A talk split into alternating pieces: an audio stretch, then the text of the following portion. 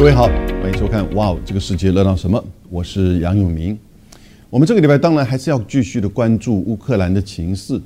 但是呢，在这个之前两点，我想要说明一下。第一个就是我们这个是一个录制的节目，因为要上字幕以及小编很棒的这整个呈现哈，所以在这个 podcast 大概是在这个三月的二号，就是说会呈现。那到了有字幕这个 YT 的话呢，可能是在礼拜三晚上，甚至到礼拜四的时候，所以跟我现在录制的时间在时间点上会有一天到一天半的这个差别，因此战事的进行的状况可能会有一些变动，跟我们上一集这个情况一样，在这边先为各位做个说明。第二个是我们在这一段时间其实看到很多国际媒体的呈现，不过在这边提醒的是，俄罗斯是入侵侵略乌克兰，所以我们对于当然受迫害的国家这个人民会有一个同情心，也会谴责那种破坏和平者。可是呢，了解这个战争要从一个事实的这个层面。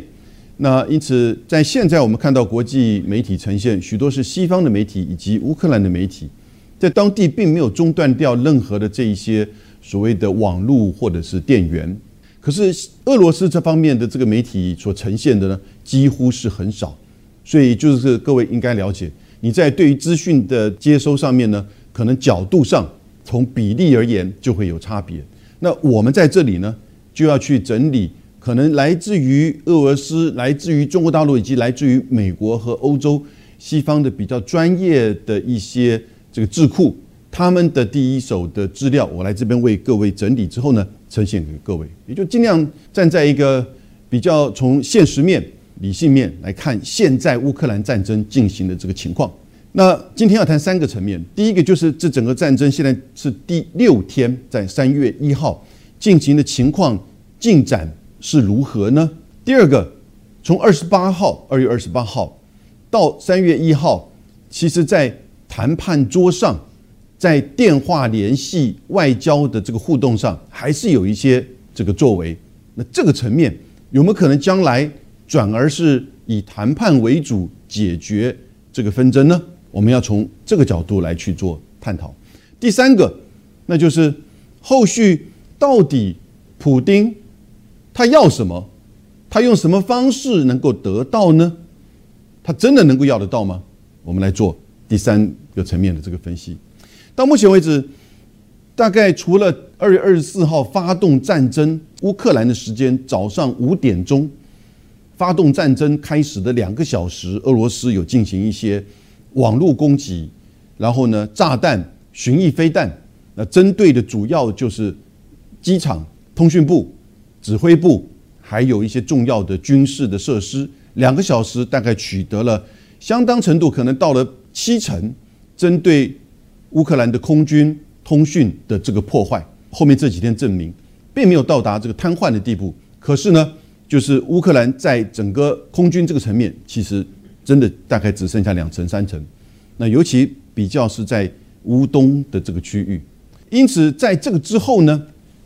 进战争进入到第二天、第三天到今天的这个第二天。其实大概在二十七号、二十八号的时候，稍微有一点在地面部队有一点停滞，因为那个时候准备二十八号啊开始要进行就是谈判。但是到目前为止，战争进了进入到第六天哈，那我觉得俄罗斯的部队有两个特征：第一个传统武力为主，第二个地面作战为主，也就是在以传统跟地面作战的这种方式，传统的这个军事。尤其像是这些坦克或者是这个部队，那但是呢，没有用到，比如说空军的轰炸、炸弹的这个轰炸，或者是巡弋飞弹，当然更没有用到核子武器啊、战略武器。大概是从二月二十八号开始，我们曾得到的讯息是，在就是哈尔科夫，乌克兰的第二大城啊，给我们看到，在哈尔科夫是在靠近乌克兰。跟俄罗斯中间，俄罗斯开始采取用火箭炮对哈尔科夫的乌克兰的军队进行轰炸，啊，这个时候等于是有一点开始用炮火，但是用火箭炮，还不是用炸弹或者是这个轰炸，更不要说这个巡弋飞弹。所以这个层面哈，呃，一般西方现在研究就是这个战争的一些智库认为，会不会从三月一号就三月份开始，可能会加大使用非传统的也非地面的这些武力？那这个是有可能。换言之，一直到现在为止，可能你会认为说，也许你可以把解读俄军方面的这个动作好像是缓慢，但是呢，你也可以把它解读，它其实是有所限制或有所节制，看你从什么角度去看它。但是它的目的是针对几个重要的都市，从北的基辅、哈尔科夫到乌东，到整个南部的这个克里米亚半岛，甚至到。一个海港叫奥德萨，这样子的一个区域，整个形成对乌克兰主要的都市人口的集中，还有军事的设施进行某种程度的包围，以及步步的这种就是说前进。我有一个必须要为各位了解的是，这个美国有一个战争研究机构所做的，这个已经是在二月二十八号的这个凌晨三点钟哈，所呈现现在乌克兰跟乌东它的整个就是说占领的区域。你会觉得，诶，这个红色占领的区域或者是俄军控制的范围好像并不大嘛？乌克兰的领土总共六十万平方公里，人口只有四千四百万，以六十万平方公里是台湾的十六倍。台湾十六倍，你像个台湾两千四百万，台湾的两倍弱的这样一个人口。但台湾如果把这个三地扣掉的话，其实我们的人口的集中都在西部这边。因此，整个乌克兰其实大部分是平原，所以它很多是一些农产品这个出口的大宗哈，这是很重要的这个粮食出口的大国。所以它大部分的人口的集中在哪里呢？这个是《纽约时报》呈现的，就是乌克兰人口的分布图，各位看就很清楚了。各位有没有去过美国的这个中西部，也都是平原一片，也大概就是大都市有人口集中，都市跟都市中间其实都是这个农田，然后呢？在乌克兰也也是如此，最大圈圈的地方所看到的就是这个基辅，至少有三四百万，这个其实都是保守评估哈，三百万基本上是整个基辅的市区，但是呢，周围的呃卫星城镇哈加起来事实上是更多的。哈尔科夫第二大城，然后呢到了乌东以及在了乌南的奥德萨，那其实你看整个它的中部跟西部哈，其实人口分布的并不多。这也是为什么我们回过来看这个图，它占领的区域其实就是以它人口、都市和军事集中的地区为主。各位要了解，就是乌克兰的地形的特性、人口的分布以及它几个人口集中的这些大的都市，而刚刚好就是在这些都市里面呢，我们看到就是说进行所谓的俄军的这个推进。这个是香港的一个媒体呈现很清楚的一个，到目前为止，这是在二十八号所进展的这个状况，大概就是针对刚才人口、都市、军事比较集中的基辅、哈尔科夫、乌东以及乌南到奥德萨，你看整个中乌克兰中部到西部没有太多的就是炮火，也没有太多的都市的分布，这个是各位。有一个这个理解，我们在看到一些这个地图的时候呢，要了解到乌克兰的这个特性。所以实际上，如果我们以这个好了，我们来放大这一块哈，这是基辅。这个基辅其实大概有将近三分之一到一半，从白俄罗斯南下的俄军已经大概逼近了基辅的市区了。这个是昨天二月二十八号的凌晨，就是俄军实际上的作为。呈现这么多是让各位比较了解，就是说，现在俄军大概在过去这几天呢，进展比较慢。一方面是我觉得是一个战略或战术上的运用，也就是它不是以快速进行这种取得占领，或者是针对非军事的这些层面，不管是民间的还是说非军事的一些这个道路桥梁做这个轰炸。到目前为止，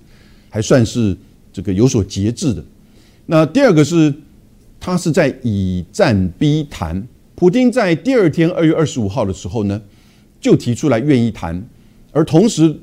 土耳其的总统那个埃尔段以及白俄罗斯的总统卢卡申科就打电话给普京，就说也有给泽伦斯基来谈。泽伦斯基在二十六号的时候，他公开的电视的这个说明，他说他不愿意去白俄罗斯，因为他觉得白俄罗斯就是俄罗斯的代言人，卢卡申科就是普京的傀儡，他这样子批评。但是呢，他提出可以到波兰、匈牙利、捷克、斯洛伐克，甚至到罗马尼亚去去谈，以及他甚至还提到了就是这个亚塞拜然的首都去谈都可以。俄罗斯和乌克兰的这个代表团到这些国家，就是说第三国。他觉得到白俄罗斯不算第三国，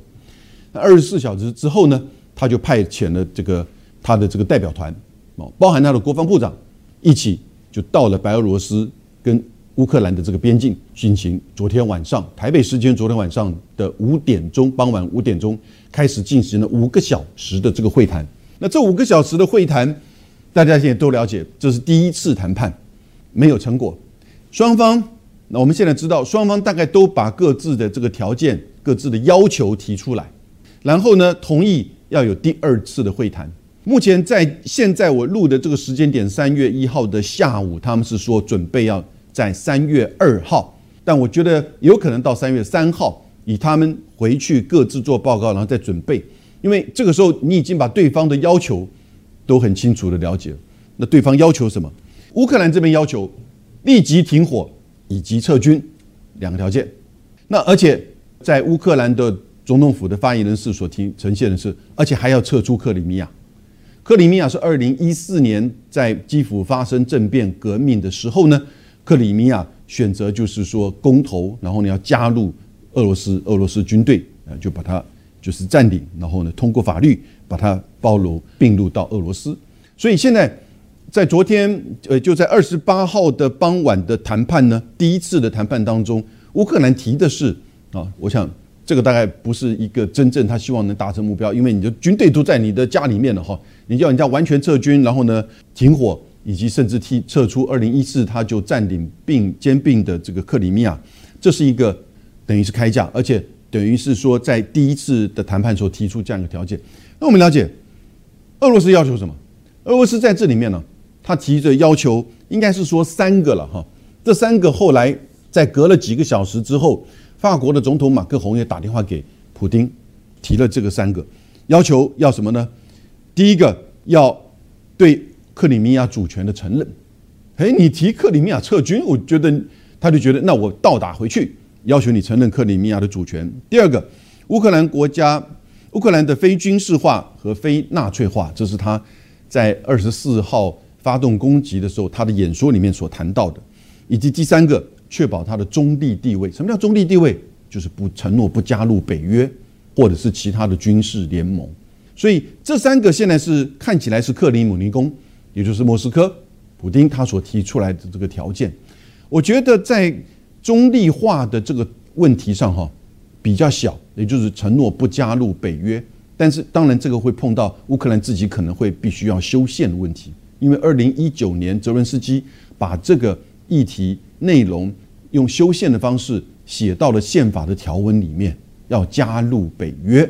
那但是实际上，他在十五号和德国总理肖兹开记者会时，他也说，其实是一场梦，很难达成。肖兹也认为，乌克兰加入北约并不在北约现在的议程当中，所以。就是实际上他是有点在拖延，但告知普京啊，这个可能性并不高。这个做得到，比较是问题的是在这个宪法条文的修改。宪法条文修改可以用行政或者是司法的方式，认为该项条文可能这个失效的方式啊，宣称它失效来达成这个目标。至于乌克兰的非军事化和非纳粹化，非纳粹化也就是要确保乌东人民讲俄罗斯语、俄罗斯裔他们的这个权益。啊，这个是普京一直在对俄罗斯人做这个演讲的时候一个很大的理由。他说：“我们在乌克兰的同胞们正在遭受种族灭绝。”啊，这当然他讲的。为什么呢？因为在二零一四年革命的时候呢，政变的时候，那个时候议会就通过一个决议，把俄罗斯语取消掉官方语言之外。结果泽伦斯基上来呢，他就认真去执行这个国语法，就把俄罗斯语给禁掉，在很多的官方的这个。就是说使用的这个层面，那因此这当然会造成就是俄罗斯裔或者是讲俄罗斯语的亲俄的人士在乌东地区大概占人口可能三成或者再多一点，里面俄罗斯裔大概只有百分之十七是这样子的比例，可是大概有三成人是以俄语为主，或者只会讲俄语的。那来自于基辅政府的这样子的一个政策跟作为，当然对他们觉得是一种压力，甚至迫害。这个我觉得其实应该是做得到。我想基本上，嗯，我甚至都觉得，为什么那个时候西方国家会愿意让泽伦斯基通过这样子的一个政策？哈。那似乎已经完全，当然你说他要为了表达他倾向西方或倾向美国、倾向北约，但是你对你自己内部的人民哈，你人民的组成本来就是一个比较复杂的，而且乌克兰一直都是你寻求一个平衡的话，就像是那个季辛吉他所说的，乌克兰可以做东西方的桥梁，只要你懂得平衡，而且平衡有助于自己内部族群的稳定跟和谐，但是呢，选择了。完全向一方倾斜，甚至要加入北约，那这是造成战争发生的一个原因之一了哈。那但是比较大的问题，应该是说要求乌克兰这个非军事化，这个就比较不是这么明确，以及要求承认克里米亚。虽然克里米亚其实从二零一四开始就已经不是乌克兰的，因为那个时候是一九五四年的时候，当时的苏联的总书记赫鲁雪夫，赫鲁雪夫自己是乌克兰裔出身。当然，他是乌东一出生的，然后呢，他就把这个克里米亚划给了乌克兰的这个领土的范围，所以有这样比较错综复杂的这个历史的背景，大家对于克里米亚，一直西方国家对于克里米亚后来并入到俄罗斯有制裁，但是也不是很强烈的反应。这次想要透过这个方式来处理，三月二号或三月三号，如果再进行第二次谈判的话，我们会看到他能够进一步往前推。到怎么样的这个程度？所以你看，现在这个俄罗斯已经开始在大军大幅的进入到，分别是从白俄罗斯以及在乌东啊，乌东不是那个乌东两省，而是靠近科夫那边的这个范围。因此，我们看到的就是说，这个路线现在是大概以基辅、哈尔科夫、乌东，还有呢克里米亚半岛。克里米亚半岛是在克里米亚岛上面的这一块。在这个赫尔松到就是说马里乌波尔这一块，那这一块其实是过去一直都是克里米亚半岛在饮水、粮食一些重要的补给线，主要是从乌克兰这边过来。它虽然跟俄罗斯这边现在也盖了一个就是叫做克赤大桥，但是呢，这边其实还是比较有限。所以它为什么在战争发动之后呢？他往从克里米亚往上，就在整个乌克兰的这个南部，同时也对奥德萨这一块这个军港啊采取了攻击，使得乌克兰小小的这个海军也这个就是瘫痪。那这个南部现在是目前等于是俄军现在占领最最实际的这个地方，遭遇到的这个就是抵抗也很少，因为在战争发生之前，乌克兰的军队大概有十多万的军队，其实还是以在乌东地区这边驻扎为主，为什么？因为乌东地区过去八年来，其实一直都跟这两个省的实际控制的范围持续有就是真军事上的这个冲突，因此乌克兰的军队很多大军是放在这边，所以你才会看到，当战争发生的时候呢，为什么在基辅、哈尔科夫以及这些大城好像防御比较弱？讲句实在话，其实基辅到现在为止也只有两个旅的。啊，乌克兰的这个军队，那战争发生之后呢？因为在乌东地区，这个俄罗斯的军队以及乌东自己本身的这个两个共和国的这个军队哈，同时牵制了乌克兰的主力部队，使得他没有办法去往西移动。一旦一部分往西移动，你很容易被切割，甚至就被包围。这个在战术上可能会是一个很危险的地方。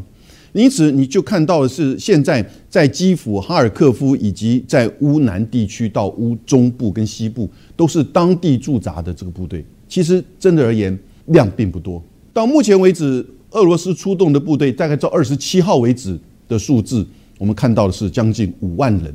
诶，不是说开战之前那边已经驻扎有十五万人吗？是没错。所以，这十五万人其实有将近一半，目前大概也有两三万人陆陆续续在我们。做这个节目的时间点，进入到基辅的北部以及哈尔科夫的这个附近，还有针对特别是马里乌波尔这块地方，我的感觉是他想要把乌南跟乌东之间做个连接，要打通，然后呢就可以整个掌控那个亚速海。因此，你现在看到的是，在以战逼谈的同时，他也开始加大军力，还是目前以传统以地面作战。可是呢，我的感觉目前各方面的分析都认为，大概从三月开始，同时也会加大一些轰炸，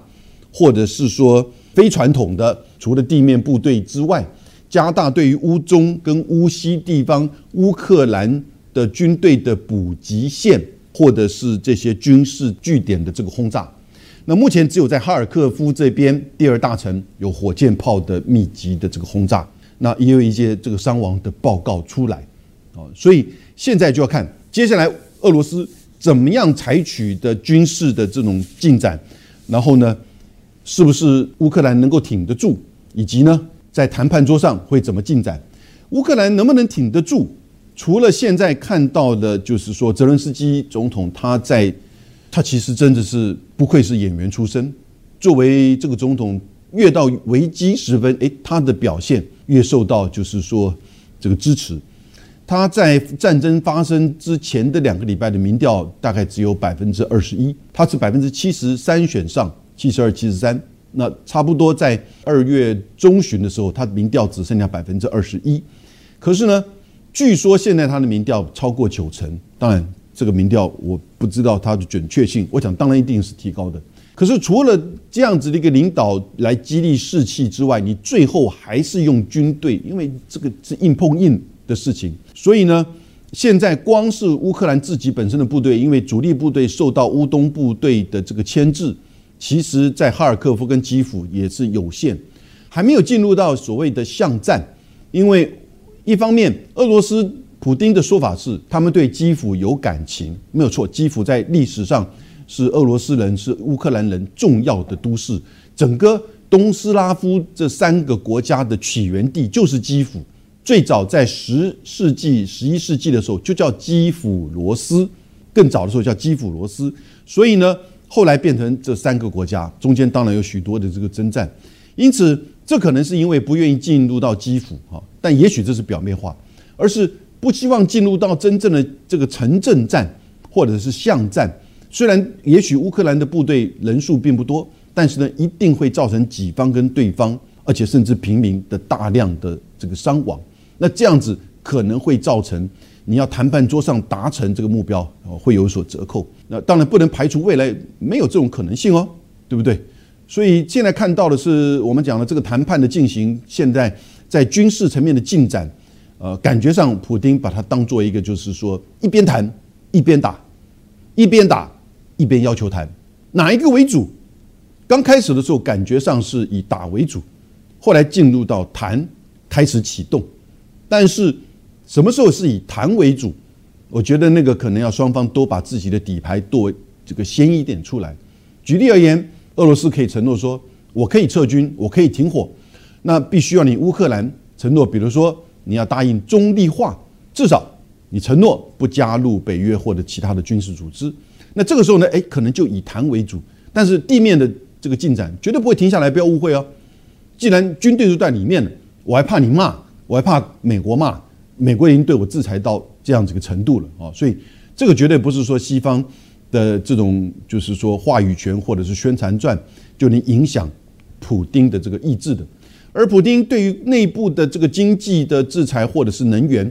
呃，能源当因为他是输出国，他不是很担心这个问题，他只是担心国外的企业来买可能不如以往。但是一直到二月二十八号，那个主要的俄国的国营的这个石油公司哈。当天二月八二十八号，还是当天提供了将近一千亿立方公尺的天然气给欧洲国家，所以这个天然气的这个输送啊，并没有断掉。北溪二号本来就没有在用嘛，啊，只不过是没有办法启动。至于说西方对俄罗斯的这个制裁，在就是两个层面，一个叫金融制裁，一个叫做科技管制。科技管制的层面真的影响不大，因为俄罗斯本身不是一个重要的。这个工业产品的出口国，它自己的这个制造，也许它有做一些准备，以及它可以从别的地方获得它必须要的这些比较低阶的半导体或者是一些科技的这个材料。那金融管制问题比较大的是，不是在普丁的财产或者这些有钱人这个财资产，也不是只是在银行的资产，而是在那个 SWIFT，也就是国际的这种支付的系统，都是用美元来做这个支付。国际的支付的系统大概百分之四十六是美元，百分之四十一是用欧元。中国大陆的人民币是百分之二点七，日元大概是百分之二点六。其实人民币跟日元使用这个支付的并不多，大部分是美元跟欧元。但是这个系统啊，一旦被把你禁掉，俄罗斯有三百个银行，透过这个系统跟外国的银行进行这种就是说清算支付。那呃那个 SWIFT code，我们在做任何的这种跨境的这种就是说呃汇款的时候，都会要你写，哎，你这个银行你要汇了哪个银行，它的 SWIFT code，这个 code 也就在 SWIFT 系统里面它那个代号。大概有将近一万一千多家银行，全世界，俄罗斯有三百家在这里面。俄罗斯总共自己有四百多家银行。它在二零一四年之后呢，它就发展出自己的支付系统，俄罗斯自己的支付系统。所以第一个，这个没有影响到自己内部支付的这个就是关这个往来。那第二个呢，它的这个内部俄罗斯的支付系统哈，大概全世界有十多个外国银行参加。我不知道，我一直要找到底是那个名单是什么？也许是一些中亚的国家，或者是这个这个些国家。我想欧洲的国家应该并不多。那现在欧洲国家会不会想去加入这个系统？还有第二个，现在俄罗斯可能去加入中国大陆所建构的那个叫做 CIPS 这个系统，也是其实也是当初 SWIFT 帮中国大陆所建构的这一套，就是银行支付的这一套系统。因此。呃，这套系统也有可能俄罗斯会使用，因此这种支付哈，其实只是企业跟企业之间透过银行支付这些可能买卖所必须要交付的这些货款，那怎么样方式来去绕过或者避免这个 SWIFT 产生的影响？这个它还是有方式，不过当然对俄国的这个经济、股市、汇市都产生了重要的这个冲击。可是俄国的经济的能量大概就是意大利的一半。虽然也是世界第十一大经济体，但它主要是出口，而且都是出口欧洲国家不可或缺的天然气跟石油为主。到目前为止，我们看到俄罗斯的这样面对到 SWIFT 的时候呢，许多这个欧洲的国家其实还是在继续用这个 SWIFT 啊，到时候什么启动，什么时候启动还不是很清楚。比较担心的是，现在哈有没有可能会出现提升变成美俄？或者是俄罗斯和北约之间的这个战争，一直大家都觉得好像这一块应该不会发生。可是各位，俄罗斯到目前为止没有对整个乌克兰采取叫做禁航区的这种限制哈，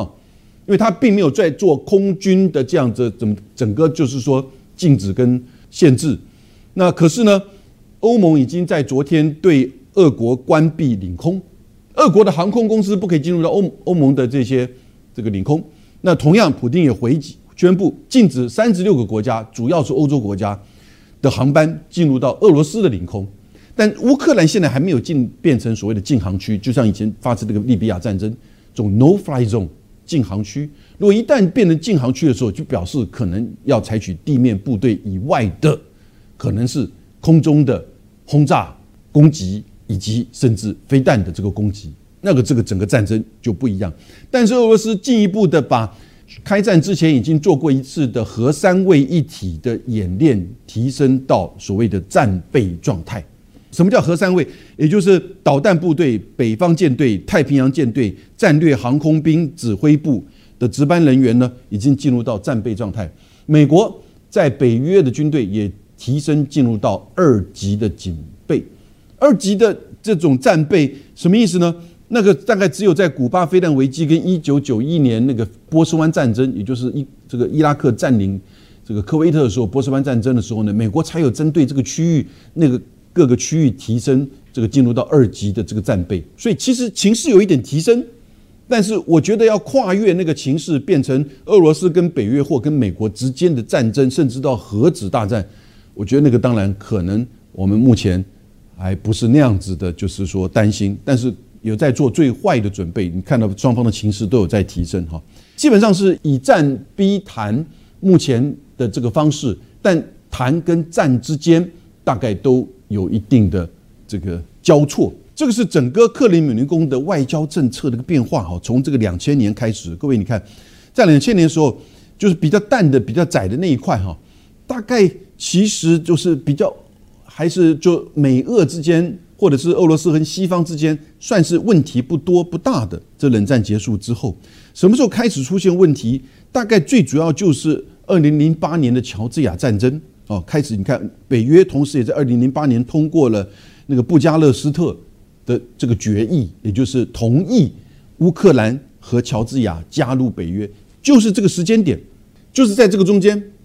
开始二零零八年的时候呢，也就出现了乔治亚战争，然后就一路开始恶化，到现在变成双方极大的这个差距和这个对立，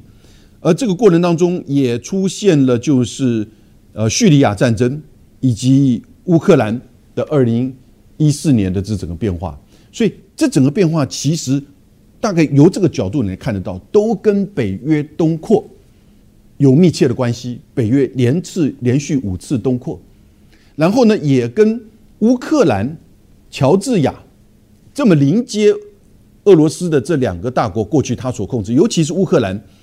我们现在也比较了解到，俄罗斯跟乌克兰很复杂的历史、种族、语言、地缘、战略的各种。这种错综复杂的关系，也就是从俄罗斯的观点，觉得你乌克兰是在引狼入室，那狼一旦进入室里面、房间里面，那就是对我站在房间旁边的俄罗斯的安全威胁。所以这就是为什么在这个议题当中，我觉得其实接下来我们可以做做一个这样子的这个预测哈，也就是接下来可能会有怎么样的这个结果。一个是乌克兰投降，第二个是乌克兰中立，第三个是乌克兰情势阿富汗化。阿富汗不是指的美军占领阿富汗哦，而是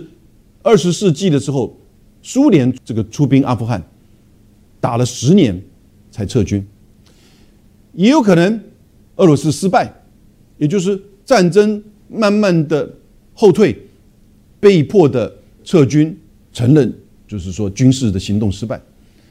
当然也有可能在光谱的另外一个极端，就是俄罗斯崩溃，也就是面临到战争、民意、经济、财政的多重压力之下，内部出现不稳定，然后呢崩溃。我举我举这几个例子都是在媒体上都有讨论到，尤其在西方媒体会讨论到的。我觉得俄罗斯的崩溃以及乌克兰的投降这两个极端，我们先可以放在一边。因为什么叫做乌克兰的投降呢？就基本接近全面占领，或者是说至少基辅被全面占领，而这个总统被就是说也许被抓捕获，或者是逃亡。啊泽伦斯基其实，在战争发生的第三天，据说美国官方有提供泽伦斯基一个选择，说可以让他协助他离开基辅。哈，我不确认是不是美国官方的作为，这个外面的讯息很复杂。但我觉得美国官方做这个东西，其实是比较不太会，那那那个可能对战争的情势评估，那个时候就极度，因为刚开始的时候是比较悲观的，第一天、第二天的这个情况，但是后来发现到地面部队，俄罗斯采取的比较是传统武力跟地面部队的这个推进，然后呢也遭遇到了一些这个抵抗，那这个可能大概都是出乎普京的意料之外，可是呢。呃，这个抵抗虽然有，但是持续的还是在推进当中，所以最有可能是乌克兰中立。乌克兰中立就是看我们接下来这个谈判要怎么进展的。我们刚刚讲到，这个俄罗斯提出三个条件：中立、非军事化、承认克里米亚。乌克兰这边提出两个条件：停火、撤军啊，甚至可以第三个退出克里米亚。乌克兰这个东西当然是一个开价，但是。普京提出三条件，就真的只是这个三条件而已吗？有可能，因为我们从他地面部队进展的这个状况看起来，他可能是，呃，不希望以大规模的战争或造成大规模的伤亡，呃，达成就是说他希望乌克兰中立的这个条件，他也不希望战争大概拖太久，所以他也不希望战争变成阿富汗化，拖的长时间的这种就是说进行地面的战，在乌克兰的这个战争的这种延续，所谓长时间。只要一旦拖超过一个月、两个月的这个时间，就叫相当长的时间了，对不对？所以你现在都难以想象，接下来战争拖个两个礼拜以上，今天已经是第二天，第二个礼拜，为什么不可能？当然有可能，我觉得战争一定可能会超过两个礼拜。哈，我现在做这个预言，不知道会不会又很快的有一些变化。但是基本上以现在的情况，都已经达成一定的这种焦灼，所以没有在谈判上达成克里姆林宫。普丁的一定的条件，也就是我觉得至少要要求乌克兰中立化。那至于你你要问我，哎，那乌东那两个省呢，为什么不要求这个普这个基辅政府泽连斯基也承认他的独立？你不要忘记，乌东这两个省，他认为是各自已经从俄罗斯的观点，它是独立的共和国。至于他的共和国的地位，你接不接受？我在我跟你的战争当中，哈，我不需要越俎代庖来去来去谈这个问题，因为他也知道，一旦要求这两个省也要。基辅同意的话，那几乎你要接近等于要他投降式的这种谈判，他才会去同意这个部分。克里米亚反正你已经拿去，二零一四年到现在了，对不对？那但是克里米亚会不会接受，这也是另外一个问题。所以目前大概这个光谱上面几个不同的这种这个选项都有可能，但是都取决于接下来一到两个礼拜，希望不会更长的这个地面这个战争的进行的情况，以及谈判的未来的发展。那今天为各位解说到这个，谢谢大家。